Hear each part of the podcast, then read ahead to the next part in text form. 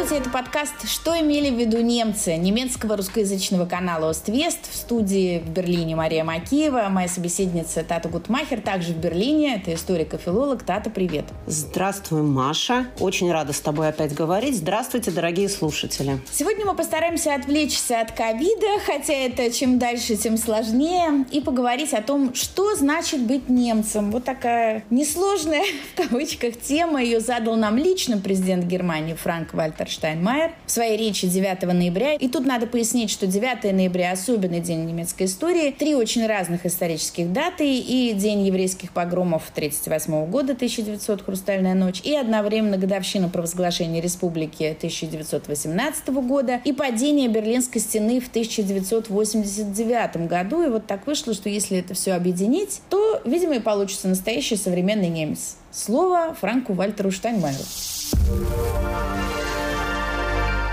Was also ist uns Deutschen dieser Tag, dieser 9. November? Что же значит для нас, немцев, 9 ноября? Этот день не день праздника, не день для фейерверков и военных парадов. 9 ноября – противоречивый день, светлый и темный одновременно. Этот день заставляет наши сердца биться от радости и вызывает слезы траура. Он вселяет в нас надежду на то добро, которое есть в нашей стране, и заставляет нас испытывать отчаяние перед лицом ее зла. Возможно, именно поэтому 9 ноября очень немецкий день. 1938 год напоминает нам о преступлении против человечности Шоа, о 6 миллионах убитых евреев, а 1918 и 89 годы напоминают нам, что свобода и демократия не возникают сами по себе и не гарантированы навсегда. Германию, как она есть сегодня, нельзя представить без тени национал-социализма, войны на уничтожение и Шоа.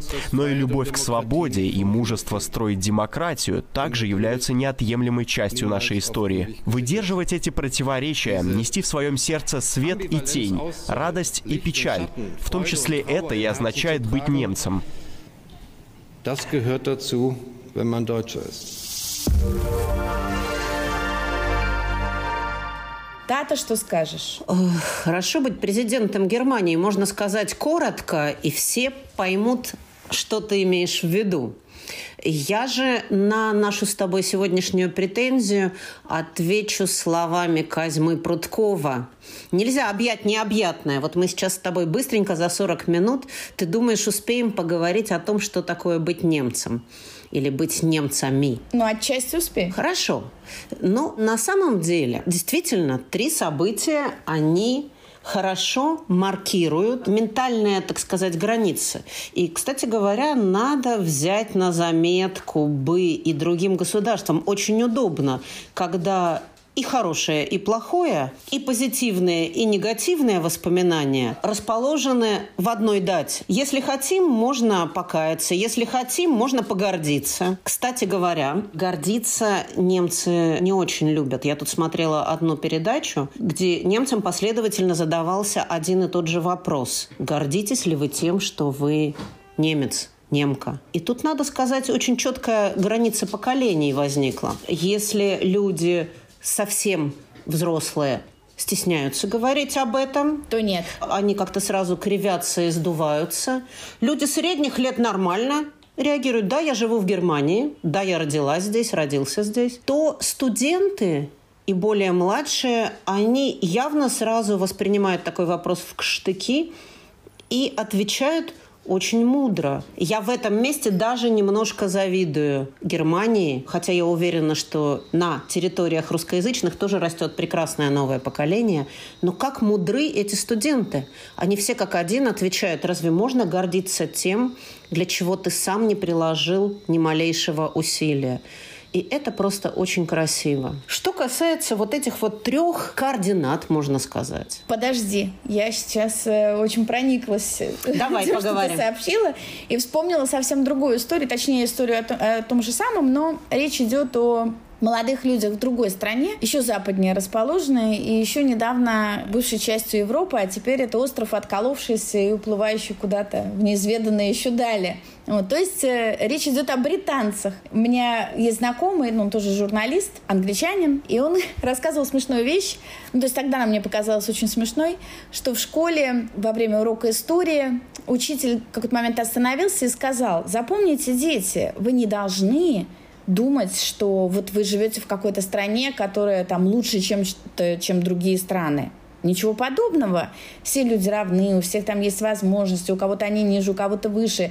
Это вообще не ваша заслуга, и вы должны всегда помнить о том, какую ценность представляют другие страны. Вот та, о которой мы говорим сегодня на уроке и так далее. То есть это было такое короткое отступление.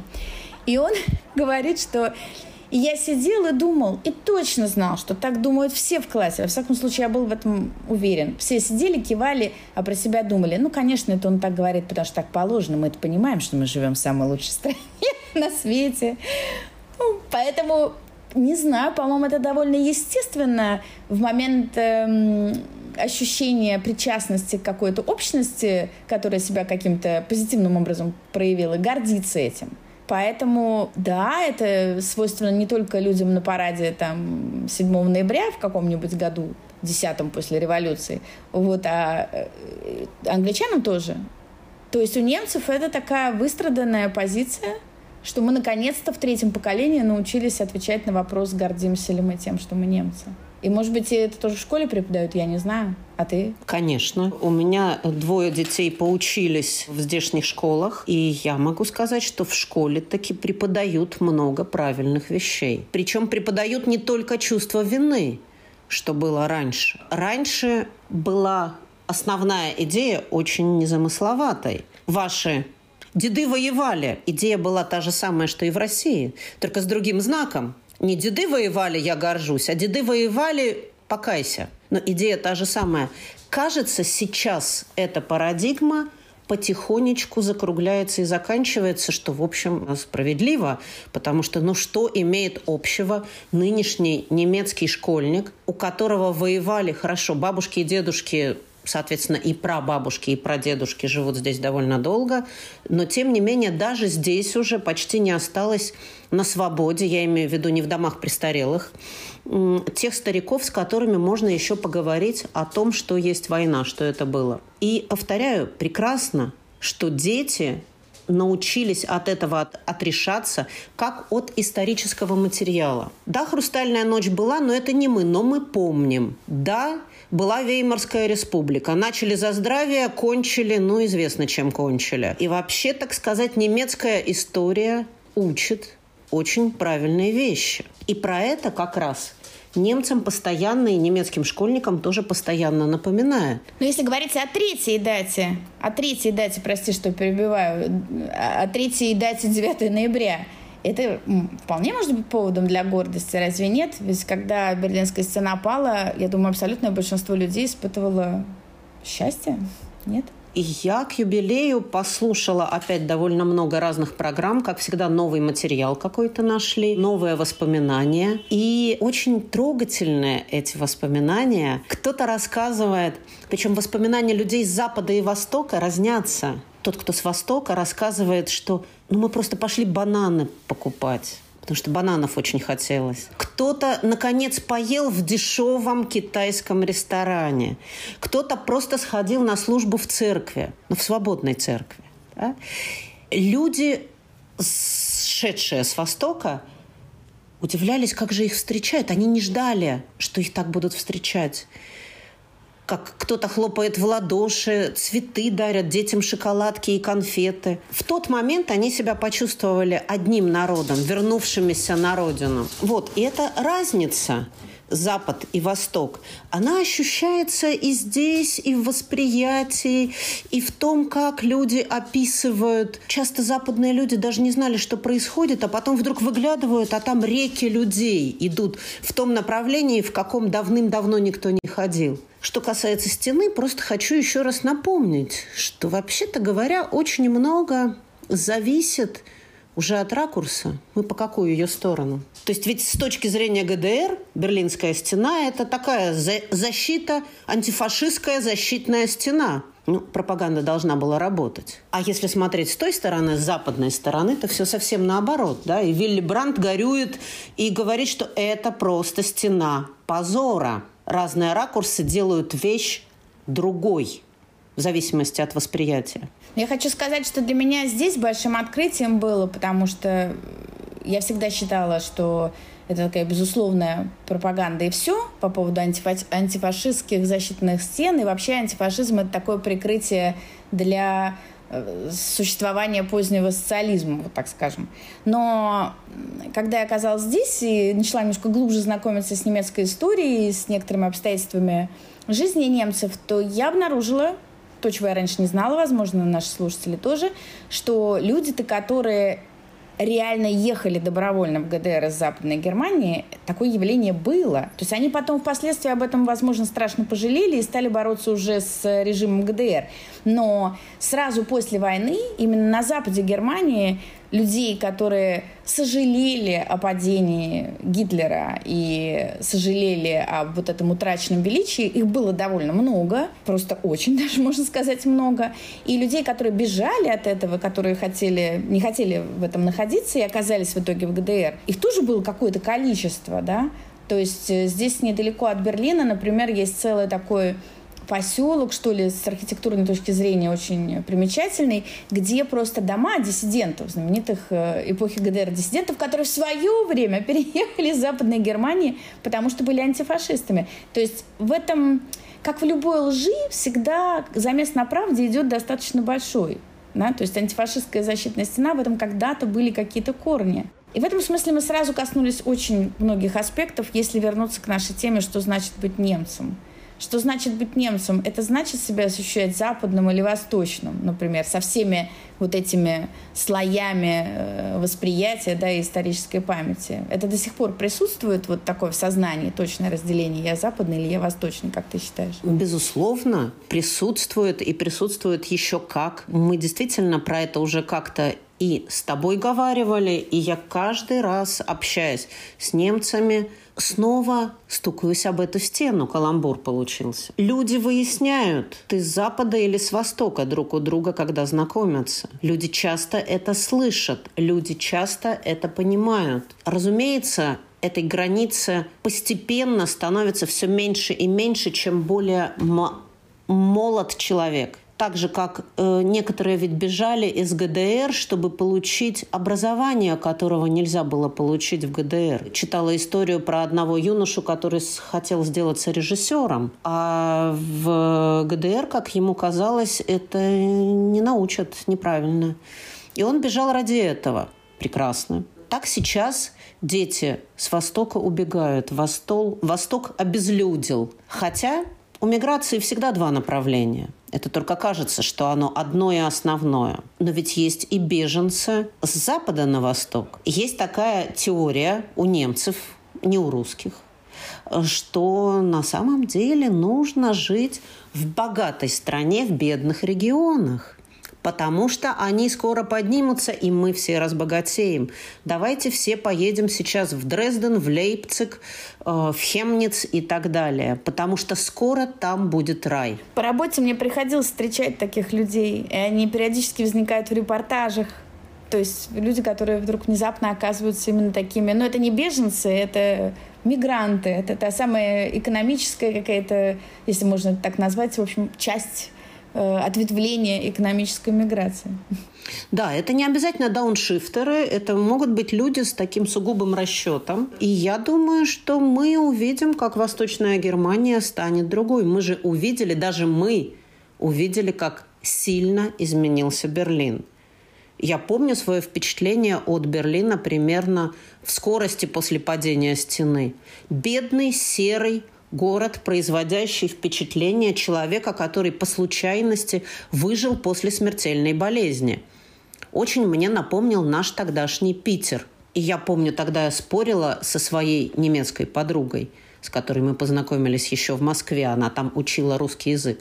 Она говорила, приезжай в Берлин. Берлин будет пупом мира. И я ей тогда не верила. Но нет – вот сейчас мы живем в том самом Берлине, который довольно быстро стал пупом мира. И это правда. Э, это очень быстро произошло. Это очень быстро произошло. Да, смотря в каких масштабах смотреть. В масштабах истории, наверное, действительно довольно быстро. Я предлагаю завершить немножко, завершая тему как бы исторического урока, который нужно вынести из падения стены, послушать фрагмент интервью с историком Франком Вульфом. Мы со многими вообще, немецкими историками поговорили в преддверии юбилея падения стены этого события. И надо сказать, отмечу в сторону, что такого количества специалистов по стенам точно, я думаю, ни в одной стране нет.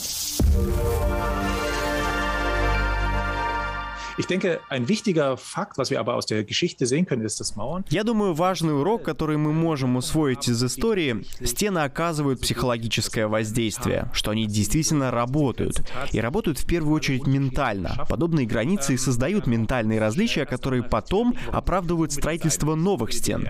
Для ГДР строительство стены было, конечно, успехом, и они это так и выставляли. Но, разумеется, это было и признанием собственного неуспеха. И я думаю, что сегодня все обстоит не сильно иначе. Сегодня аналогичное поражение терпит европейская миграционная политика с ее неразрешенными противоречиями. И теперь либеральное понимание государства и либеральные ценности, которых в ГДР не было, сталкиваются с реальностью. Нет никаких эмпирических доказательств того, что стены, как военные границы, предотвращающие миграцию, совместимы с правами человека в долгосрочной перспективе. Рано или поздно, с учетом всех тонкостей в регулировании прав человека и приема и защиты беженцев, на восточных рубежах ЕС придется придется принимать меры, которые в корне противоречат правам человека. Die den Menschenrechten grundlegend widersprechen. И как в воду Франк Вольф смотрел, хочу сказать, потому что это мы записали до 9 ноября, а потом события стали развиваться весьма динамично. Да. Вот в этот момент я даже не знаю, стоит ли перестать говорить об исторической памяти и начать говорить о том, что происходит сейчас, или мы попробуем соблюдать осторожность. Подожди, мы говорим о том, что значит быть немцем. Это означает, что это не только историческая память. Почему? Конечно, события, которые происходят прямо сейчас, они формируют сознание еще как ого-го. Поэтому тут все как раз в рамках темы вполне. Ну да. Э, тем не менее, вот раз уж мы про стены, казалось бы, буквально только что, вот до 9 ноября, казалось, что все история, стены и так далее. Но вдруг тема актуализируется и очень-очень быстро. Нам совсем недавно казалось, вот ушел Трамп, ушла тема стены. Но нет. Продолжается и в самых разных точках земного шара. И, кстати, сейчас опять очень интересно подумать на тему вот этого вот огораживания, да, где стена – это тема «впускать», а где стена – это тема Ответ на вопрос, как не выпускать. Да? Из ГДР не выпускали, люди ехали за хорошей жизнью, а теперь Европа как бы не хочет впустить к себе или осторожничает. Да? Боятся бедных? В ГДР боялись богатых. А теперь что в Европе? Боятся бедных? Осторожно, стены в головах – это такая красная линия, которая проходит через все это гигантское множество немецких публикаций, как там у профессора Преображенского. Но, извините, сейчас вообще не в головах, а вполне себе вот Великую Польскую стену пообещали строить, э, когда вот буквально только что очередной польский сенатор что-то об этом сказал. А помнишь, вот совсем недавно из первых вопросов, когда американцы уходили из Афганистана, ведь для многих политиков один из первых вопросов это был вопрос о том, а что с беженцами. И как многие сразу и быстро среагировали, не пущать. А теперь Меркель, которую в истории, вероятно, будут вспоминать как э, человека, который впустил, обеспечил и немецкую экономику, и жизнь, и жизнью обеспечил, и безопасностью огромное количество людей, включая вакцину кстати говоря. Да? Хотя э, я не знаю, в какой момент появились у нас те беженцы, которые изобрели вакцину. Они вообще не были беженцами, они как раз были экономическими мигрантами. Хорошо тем лучше. Так вот, Меркель, которую запомнят именно за это. И вот теперь опять Меркель аккуратно поговорила один раз с Лукашенко. Она не официальное лицо сейчас. Она как бы ее, в общем, в политике, она и есть, и нет. Она поговорила один раз по телефону, и сразу люди перестали мерзнуть, сразу у них появились какие-то помещения и так далее. И, конечно же, сейчас самое время опять подумать о том, ну вот мы с тобой говорим, на самом деле, не про стены, мы говорим о том, что такое немцы. Немцы – это которые за объединение, за разделение, если попытаться объединить эти две темы. Вот ты как думаешь? Ух, ну ты столько тезисов э, накидала, что я даже не знаю, с какого начинать это блюдо есть. Ну, э, давай все-таки беженцы, да. Это дело не в том, что бедные. Я тебе назову достаточно значительную группу беженцев, которых охотно принимают и поляки, и немцы их вообще совершенно никак не выделяют и принимают их э, тоже распростерши объятия. Не выделяют в смысле, что нужно там что-то с ними особенное делать, и не волнуются по их поводу. Это белорусы. Это люди, преодолевающие ту же самую границу. И вся вот эта ситуация с тем, что происходит сейчас с беженцами ближневосточными на границе, она белорусам, которые пытались э, до этого и благополучно пытались лесом пройти и оказаться в другой части Европы, она им, я думаю, совершенно не на руку, потому что для них это, возможно, будет закрыт этот маршрут благодаря Великой Польской стене, просто колючей проволоки на границе. Поэтому тут э, это точно не страх перед бедностью и не страх перед незаконной миграцией вообще. Это страх перед совершенно определенным видом беженцев. Можно это назвать расизмом, а можно вспомнить просто новости, потому что люди хотят, может быть, как-то по-другому относиться, а потом видят сообщение о том, и совершенно правдивое сообщение, как человек, страдая э, шизофренией после того, что с ним произошло в его родной стране, ставшей зоной военных действий, набросился с ножом на пассажиров поезда. Совершенно э, добропорядочных бюргеров, которые, знать ничего не знали и куда-то ехали по своим делам. В такой момент, вот момент, когда это произойдет, ты опросишь Германию, и тебе 90% скажут не пущать. Дальше вопрос, почему? Потому что нет какой-то вразумительной политики по интеграции. Ее действительно нет. Ну, то есть какие-то интеграционные курсы, пособия, наверное, это не ответ. То есть переосмысление 2015 года произошло или нет к 2021? Мы скорее видим, что нет. Потому что если люди против, то это значит, они не получили ответ на свои волнения и свои беспокойства. И действительно, всякие ужасные события, в которых участвуют беженцы, они присутствуют. И вот как бы как с этим разбираться, вот этот вопрос к политикам, и, наверное, это не вопрос, что такое немцы и как они себя вообще ощущают. Да, я как раз хочу тебя, извини, перебить и немножечко, ну как бы даже одернуть. Люди считают, знаешь, мы не знаем, что считают люди, мы видим, что делают политики. У меня, например, по ощущению ситуация вовсе не 90% которые против. Я вижу ситуацию не 50-50, а я вижу очень малый процент людей, которые действительно лично как-то озабочены тем, что вот придут сейчас условные беженцы, и нам здесь все сломают. Подожди, Тата, тут я тебя вынуждена отдернуть. Я тебе говорю, что если сразу после такой новости опросить людей, да, сказать, вот произошла такая-то история, что вы теперь думаете о беженцах? Тогда, возможно, окажется, что в этот момент 90% люди скажут, нет, не пущать. Что касается 50-50, тоже не уверена. Если ты почитаешь, что люди пишут в комментариях под такими новостями, то у тебя тоже будет впечатление 90%. Это такое м, общественное мнение в данном случае, это такая очень колеблющаяся история в зависимости от событий. Вот э, симпатичный парень сириец избирается в Бундестаг, он классный, он хорошо говорит, он прям просто какой-то образец для подражания. Люди скажут, ой, ну молодец, да, хорошо мы поступили в 2015 году и будут чувствовать себя приятно. А потом другой человек, его же ровесник, тоже сириец, сделает какую-то ужасную вещь, и они скажут по-другому. Да? Поэтому тут вряд ли стоит, в принципе, как-то людей виноватить за это. Они реагируют на события, это нормально абсолютно. И если эти события ужасные, то, конечно, волей-неволей скажут, да что же это делается-то такое? Если политики не предлагают э, какого-то вразумительного варианта решения этой проблемы, то люди выбирают очень простой для себя ответ, да не надо их пускать вообще и все. Я все равно бы поостереглась говорить, люди выбирают. Нету людей, которые выбирают. Тут есть политические решения. Есть политическое решение на границе, на польской границе, есть политические решения в Германии, которых на самом деле сейчас еще как бы нет. Мы ведь живем в такое очень смешное междуцарствие. У нас правительства как бы еще на самом деле нету. И очень интересно сейчас как раз смотреть на то, в чем заключается инерция вот этого большого парохода. А то, что реакция отдельно взятых людей – это только отдельно взятые реакции отдельных частных людей на отдельные частные события, об этом себе надо напоминать. Тенденция сейчас не очень ясна. Я бы сказала, что особой воинственности нету, совсем нету.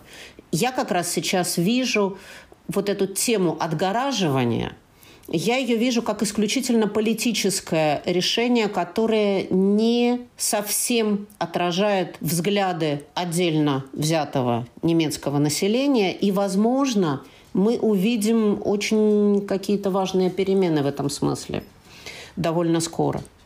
Посмотрим. Ну, я тут справедливости ради все-таки дам такую ремарку, что я сказала, выбираю думать. Э, выбирать думать точно никто не запрещал. Ну и кроме того, конечно, мы живем в стране, где люди все-таки выбирают, по крайней мере, политиков, которые потом принимают политические решения.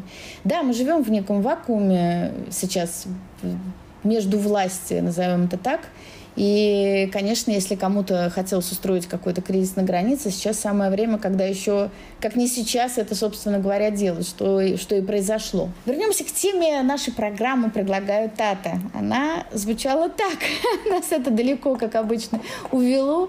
Что имели в виду немцы, так называется наш подкаст. И, собственно, что значит быть немцем? Что немцы думают об этом, когда отвечают на этот вопрос сами себе? Хочешь про историю, про Тацита? Или перейдем сразу к анекдотам? Слушай, нет, у меня есть, ты знаешь, у меня есть предложение зайти совсем с другой стороны. Посмотри, что такое Германия? Что такое Германия сейчас? Вот немцы, например, вешают немецкие флаги без опасения только во время чемпионата мира по футболу. Потому что тогда это комильфо, это можно. Пока чемпионата мира нет, лучше громко не говорить о том, что ты немец. Лучше болеть за свою Херту или там Баварию или еще за что-нибудь. И тогда ты больше баварец или кто-нибудь еще берлинец о Берлина, как здесь говорят. Да, я родился в Берлине. Я, э, ну, как настоящий москвич. Да, здесь это тоже очень важная, э, важная вещь. Ведь до сих пор есть столько различий в языке, есть столько диалектов. И они живые до сих пор. Я всегда знакомым, которые сюда приезжают, ну и незнакомым, если меня заводит разговор в такую степь, сообщаю, что э, произношение – это дело десятое здесь. До сих пор говорят по-разному в разных частях Германии. На диалектах на местных говорят совсем молодые люди. Есть различия в традиции, в кухне и так далее, и так далее. Германия объединилась, вроде бы. По моим историческим меркам не очень давно, конец XIX века. Объединилась вокруг все растущей, набирающей мощь Пруссии. Тенденции ведь всегда были и объединительные, и противоположные, да, и центробежные, и центростремительные. Как сейчас в общемировой структуре мы можем видеть, что с одной стороны вот эта большая тенденция глобализации, она имеет большое противопоставление себе. Есть противоположная тенденция – огородиться, не делиться благами, центробежная, центростремительная. Так вот, а хочешь, знаешь что? Вот у меня такая идея есть, да. Хочешь, я тебе тайну одну расскажу? Ой, очень. Ведь даже мы страдаем, даже мы страдаем от того, что Германия объединилась. Представляешь? Э, в 89-м или в смысле в 19 веке? Нет, да, еще хуже, давно, в 19 веке. Мы страдали так. еще в нашем советском детстве. Дело в том, Боже. что советская образовательная система плоть от плоти, она была просто заимствована из прусской системы образования. Представь себе, еще в XIX веке люди в Германии писали, как Бог на душу положит. Не было такого понятия, как орфографическая ошибка один мой коллега, историк Кирилл Левинсон, писал про эту тему докторскую диссертацию. И я ее прочитала, и я была поражена. Это очень простая вещь, которая не приходит человеку в голову. Что жили себе без правил, и все было хорошо. То есть, да, были какие-то грамматики, но не было никакой обязательной грамматики. А потом вдруг возникает в Германии тоже вот эта вот идея вокруг грамматических правил, вокруг орфографии такой объединительный национализм. Одна нация, один язык. Вот. Что получается? Ведь пришлось всех научить ходить строем. Почему так произошло? Ну, мы знаем про технологические цепочки, точность измерения, железные дороги строили. В Германии же их довольно быстро научились строить с точностью до, ну, в общем, чтобы поезда не сходили с рельс, с рельсов там банковские какие-то транзакции осуществлять и так далее, стало быть, стало необходимым какая, стала необходима какая-то унификация. Вдруг возникли социальные лифты, стало необходимо придумать какую-то систему, как допускать людей к определенным, не знаю, должностям или какой-то там деятельности не за заслуги, не за происхождение, а за... За что? Непонятно за что. Давайте придумаем квалификационные экзамены. Это немцы придумали, это прус, прусаки придумали. Мы до сих пор сдаем экзамены ЕГЭ и все остальное. Это потому что они тогда придумали. Они придумали такой лифт, такой, даже не лифт, это фильтр, да? Причем фильтр, в котором способом квалификации является не то хорошее, что ты умеешь делать, а умение не сделать ошибку, потому что отсекали тех, кто ошибается. То есть способ квалификации – это пересчет твоих ошибок. То есть не оценка позитивных сторон, а пересчет огрехов. Я боюсь, что ты была грамотная девочка, как я была грамотная девочка. Но ты видела тетрадки одноклассников с пометками на полях и пересчетом ошибок. Это придумали немцы. А наши дети – страдают до сих пор, причем не только в Германии. Наконец-то мы докопались до корней абсолютно спорного явления, которое называется немецкий порядок. Вот в чем дело. Вот что имеется в виду. Вот эта структура, попытка структурировать ошибки и тем самым минимизировать риски. И в этом есть много полезного, мне кажется, тоже. Хотя я терпеть не могу экзамены и тесты. И не знаю, как бы поля моей тетрадки пестрили бы, если бы я сдавала ЕГЭ. По счастью, мне ничего такого делать не пришлось в жизни.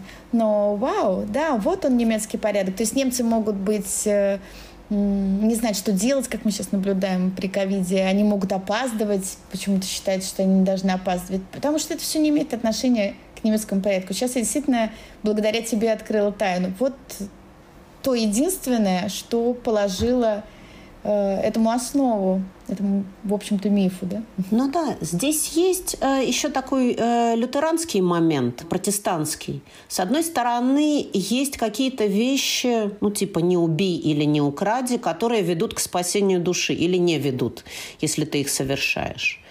А есть такие дополнительные добродетели, типа послушание, дисциплина, долг, старательность. Ну, в общем, умеренность и аккуратность, если вспомнить горе от ума. И это такие добродетели, которые внутри социума функционируют.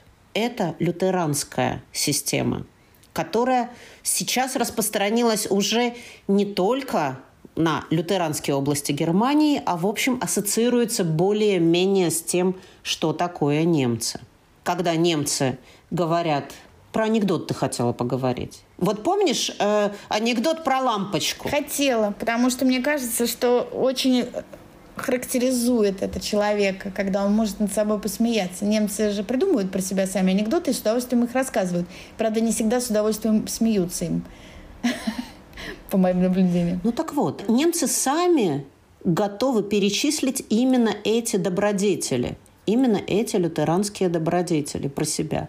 Да, мы дисциплинированы. Да, мы, у нас есть чувство долга. Да, мы старательны. Анекдот про лампочки, сколько нужно и дальше, сколько нужно математиков, чтобы вкрутить лампочку, сколько нужно физиков, чтобы поменять лампочку. Есть с национальным характером. Вот на вопрос, сколько нужно немцев, чтобы вкрутить... Кстати, ты знаешь ответ, Маша? Сколько нужно немцев, чтобы вкрутить лампочку, чтобы поменять лампочку, видимо, исходно звучит текст. Ну, я знаю, как э, люди догадывались, как нужно отвечать на этот вопрос, сколько нужно немцев. Я знаю, неправильный вариант ответа – это три. Один вкручивает, другой там следит за временем, а третий составляет инструкцию инструкцию, как нужно вкручивать лампочку. Хотя это мог бы быть правильный ответ. Но правильный ответ не такой, да? Да, мог бы быть правильный ответ, что один составляет инструкцию, другой э, следит за ее соблюдением, а еще два человека, один следит за техникой безопасности, и один, собственно, меняет лампочку. Нет, потом двое проходят квалификационные экзамены, только один, кто совершил да, меньше Да, да, ошибок, то есть еще нужен педагог и экзаменатор. Вот. Но и анекдоты такого рода ведь рассказывают, э, не знаю, французы про брюссельцев, э, англичане про ирландцев и так далее. В каком-то из вариантов даже три человека или четыре держат стол, а еще три человека ходят в другую сторону, чтобы у того, кто откручивает лампочку, не закружилась голова. Так вот, правильный ответ немецкий, что человек нужен только один, потому что мы, немцы, Мы работаем эффективно. А еще у нас нет чувства юмора. И представь себе, они не стесняются говорить о том, что у нас нет чувства юмора. Ведь в контексте русского языка эта фраза почти странно звучит. В этом неловко признаваться. У меня нет чувства юмора. Для нас чувство юмора – это синоним интеллекта. А тут нет. Никому не стыдно. Вообще не стыдно говорить. Ну, может, кому-то и стыдно. Ну и, кстати, у многих немцев есть чувство юмора. Это просто не вполне справедливо, мне кажется. Да нет, э, конечно же, чувство юмора, чувство юмора есть, и часто оно весьма специфическое. И часто отсутствует. А тут ты как распределишь? 50 на 50? Или 90 на 10? Ну, это как в истории с динозаврами, да, вероятность встретить динозавра 50%. Или встречу, или не встречу. Вот так и с чувством юмора. Или встречу чувство юмора, или не встречу. Э, так что... Я хочу тоже рассказать анекдот, очень короткий, который я знаю благодаря Тате, но она сделает вид, что слышит его в первый раз. И на этом мы на сегодня завершим. Анекдот такой. Какая самая любимая цифра немцев? Число. Ты знаешь, мне становится смешно даже, когда я его вспоминаю. И я сейчас отвечу. Это цифра... Итак, какое самое Nine. любимое число немцев? Nine. Nine. Ну, слушай. Друзья, Подожди. это был подкаст «Что Подожди, имели в виду немцы. Подожди, так, душа подожди, пожалуйста. Смотри, ведь на самом деле, кроме nine, в немецком языке есть еще одна вещь которой нет, по-моему, больше ни у кого. Есть слово «яин», которое одновременно и да, и нет. Так что не так уж немцы и просты. А теперь давай финальную фразу. Просто попрощаться или я что-то должна была сделать особенно? А я не знаю. Ты, ты испугала. Зад, за, задумывала? Я задумывала напомнить, что это был подкаст «Что имели в виду немцы?». Мы говорили о том, что значит быть немцем сейчас, в 2021 году. Моя собеседница Тата Гутмахер, берлинский историк и филолог. Тата, большое спасибо. Спасибо, Маша. Как всегда, было очень интересно мне. Надеюсь, что и слушателям будет интересно. Дорогие слушатели, у вас есть возможность единственная показать вам, что вам было интересно, это подписаться на немецкий русскоязычный канал Уствест. У нас есть что дать вам послушать. И, конечно, поскольку мы телевидение, что посмотреть. До новых встреч. До свидания. thank you